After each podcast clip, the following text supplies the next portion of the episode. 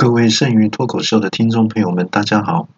再过两天就是除夕夜了，明年是虎年，祝大家年年有余，三阳开泰。喂喂喂喂，这跟虎年一点关系都没有吗？在这里祝大家虎虎生风，鸿鹄齐天。刚好虎年讲吉祥话要用台湾国语会比较亲切，例如虎星高照，虎如东海，国富民强。在新的一年里，虎烂都不会被发现，长官都被你唬得一愣一愣的。喂喂喂，这样不行啊！大家还是要脚踏实地做人做事哦。在开始今天的节目之前，诚挚的邀请您帮我的节目评分及给予我宝贵的意见，节目将因您而变得更好。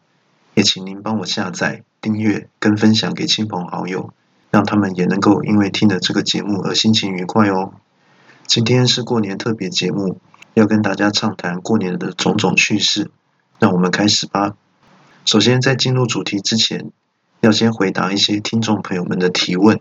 就是在上一集第四弹后段，我有模仿狗狗的高中低音，有人听出来，在模仿中型犬唱中音的时候，有夹杂着高音小狗的声音。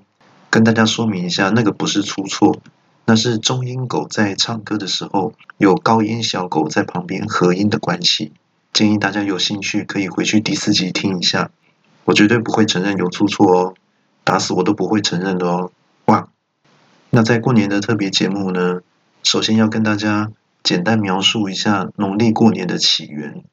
这起源是传说中有一只年兽，在每年除夕晚上都会醒来找食物。那就会有很多人都被年兽吃掉，因为传说年兽很怕红色、跟光线还有刺耳的声响，所以每到除夕，家家户户为了防卫年兽，就在门上贴红纸、烧竹子、剁肉、包饺子，制造声响来吓年兽。等到天亮之后，平安无事的人彼此见面都会互道恭喜恭喜，平安无事。才演变成今天贴春联、放鞭炮、吃饺子的习俗。我有一个朋友，在公司部门里面，大家都很讨厌上司经理。有一天上班到一半，经理临时有事请假，前脚才刚走，大家就喊造反喽！那好像是工作都事先分配好了，大家各司其职，井然有序。平常上班都没有这么有效率。那有人开始打电话订饮料，有人拿出锣鼓、唢呐的乐器，有人拿出舞龙舞狮，大家齐声开始开唱。公司每个部门每个人的嘴里，见面第一句话就是恭喜恭喜恭喜恭喜恭喜你呀！唱到一半，结果经理东西忘记拿了，回到办公室看到这个过年的场景。大声吼叫！你们都是跑当年兽的是吗？大家一看到经理回来，有人打电话退订饮料，有的人默默坐回椅子打电脑，头上还戴着舞龙舞狮的面具不肯拿下来，狮子的眼睛还一直眨呀眨的眨个不停。所以这告诉我们，如果经理休假，我们绝对不可以大肆庆祝，只能在心里默默的开心就好喽。原则上，过年的时候。最开心的人是小孩，随着年纪的增长，开心的程度就会逐年递减，因为过年要做的事情会越来越多。例如，小孩可以有新衣穿，大人就要付钱买新衣服；小孩有压岁钱拿，大人就要破财包红包；小孩有很多糖可以吃，大人牙齿不好或是有三高都不能吃。小孩开心放鞭炮。大人被吵到睡不着觉，诶，有押韵呢。听到这里，是不是觉得过年一点都不好玩了呢？不过至少有一点是优点，那就是至少有连续假期可以放，你想干嘛就干嘛。那除了被老婆催去领新钞包红包，早上睡到一半就被老婆叫起来去市场买菜，买菜回来以后大扫除，扫完再带老婆小孩去买新衣服，过年出游跟大家一起塞车。赌博故意输给岳父跟小舅子，把年终奖金都输光了之外，你真的想干嘛就干嘛哦。接下来跟大家聊一下大扫除的部分，因为像我们男生手长脚长，我大部分都会分配到擦窗户这个工作。不过，其实这是一个蛮危险的工作，因为大家现在都住在高楼，擦窗户要很小心，不然怕会摔下去。另外就是洗窗户的时候，很怕东西没拿好，工具掉下去。如果是抹布还好，如果是刷子、扫帚之类的。掉下打到人，可能会让人受伤，这样子就不太好。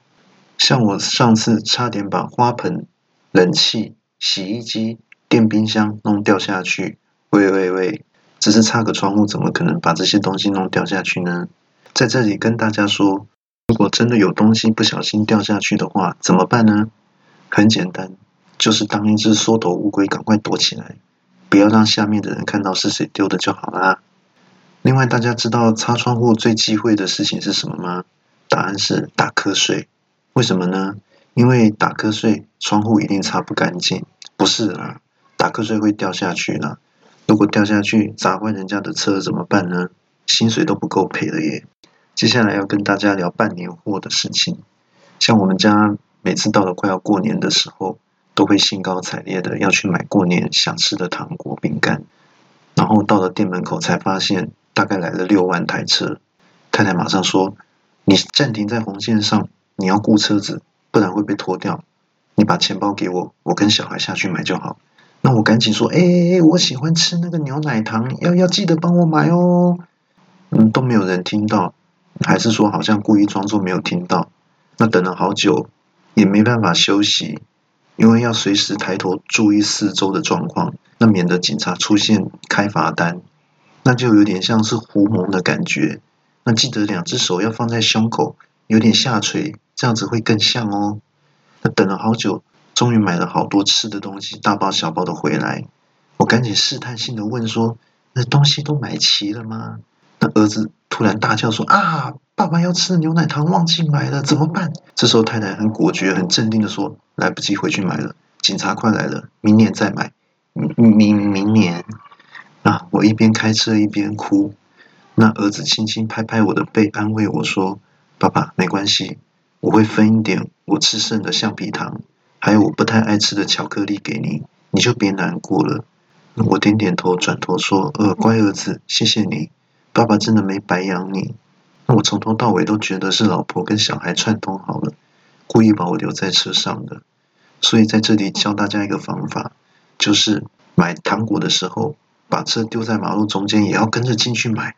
车子被拖没有关系，因为过年就是要吃自己最喜欢的糖果啊。接下来跟大家讲年夜饭的事情。以前小时候，除夕夜年夜饭都是妈妈一个人在厨房忙，弄了一整桌菜，一家人都吃得很开心。随着年龄增长，家庭成员变多，妈妈逐渐变老，没有体力负荷做这么多的菜。所以近年比较流行在外面吃年夜饭，这样子比较不会产生争议。但毕竟有些家庭还是比较传统，习惯在家里吃团圆饭。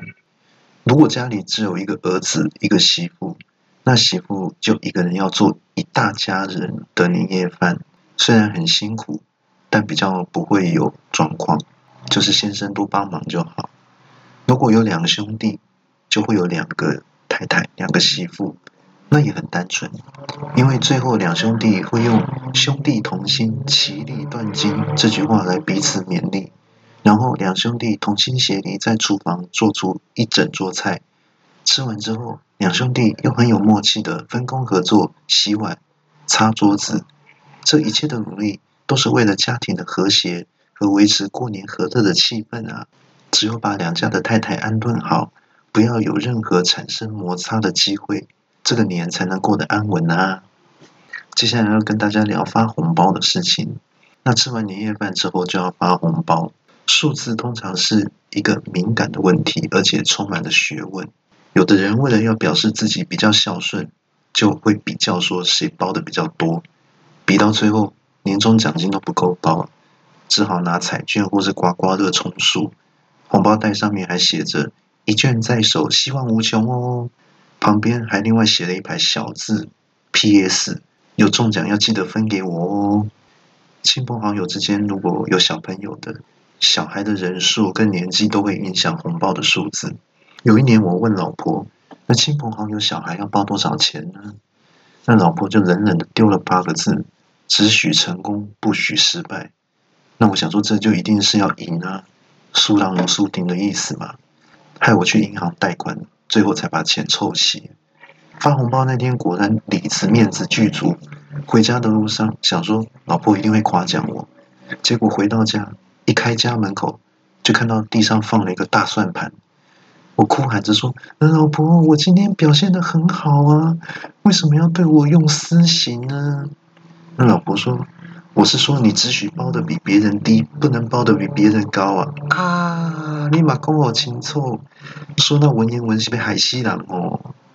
那接下来聊到除夕守岁的事情，在一年之中唯一可以合法熬夜的一个晚上，就是除夕这个晚上，那就会用守岁。为父母添寿作为借口，那如果爸妈说要睡觉啦，那就是我们就会回答说：“哎，我们小孩越晚睡，你们父母就越长寿哦。”然后就开始看电视啊、打电动、赌博、放鞭炮、大声喧哗，吵到父母整晚都睡不好。结果睡还没守到，就先让父母折寿三个月，这真的是弄巧成拙。而且隔天是大年初一，应该是要早起。象征一年都会认真的好兆头，结果因为熬夜导致初一就睡睡到中午，真的不太好。所以除夕可以守岁，但是还是不要太晚睡哦。那接下来是今天通常加印的部分。那今天要模仿我们的院长，内容呢是有关院长看电影的经验。那我就开始喽。哦，有一次我去看电影。结果电影开演没多久，我就被赶出来啦。因为本来电影开演的时候灯光会关掉，可是我们那场电影开演啊，灯都没有关，大家以为灯坏掉了。结果回头一看，原来是我头上那颗电弧球没关，让大家都看不清楚荧幕，都叫我。把头上的灯关掉，我就回。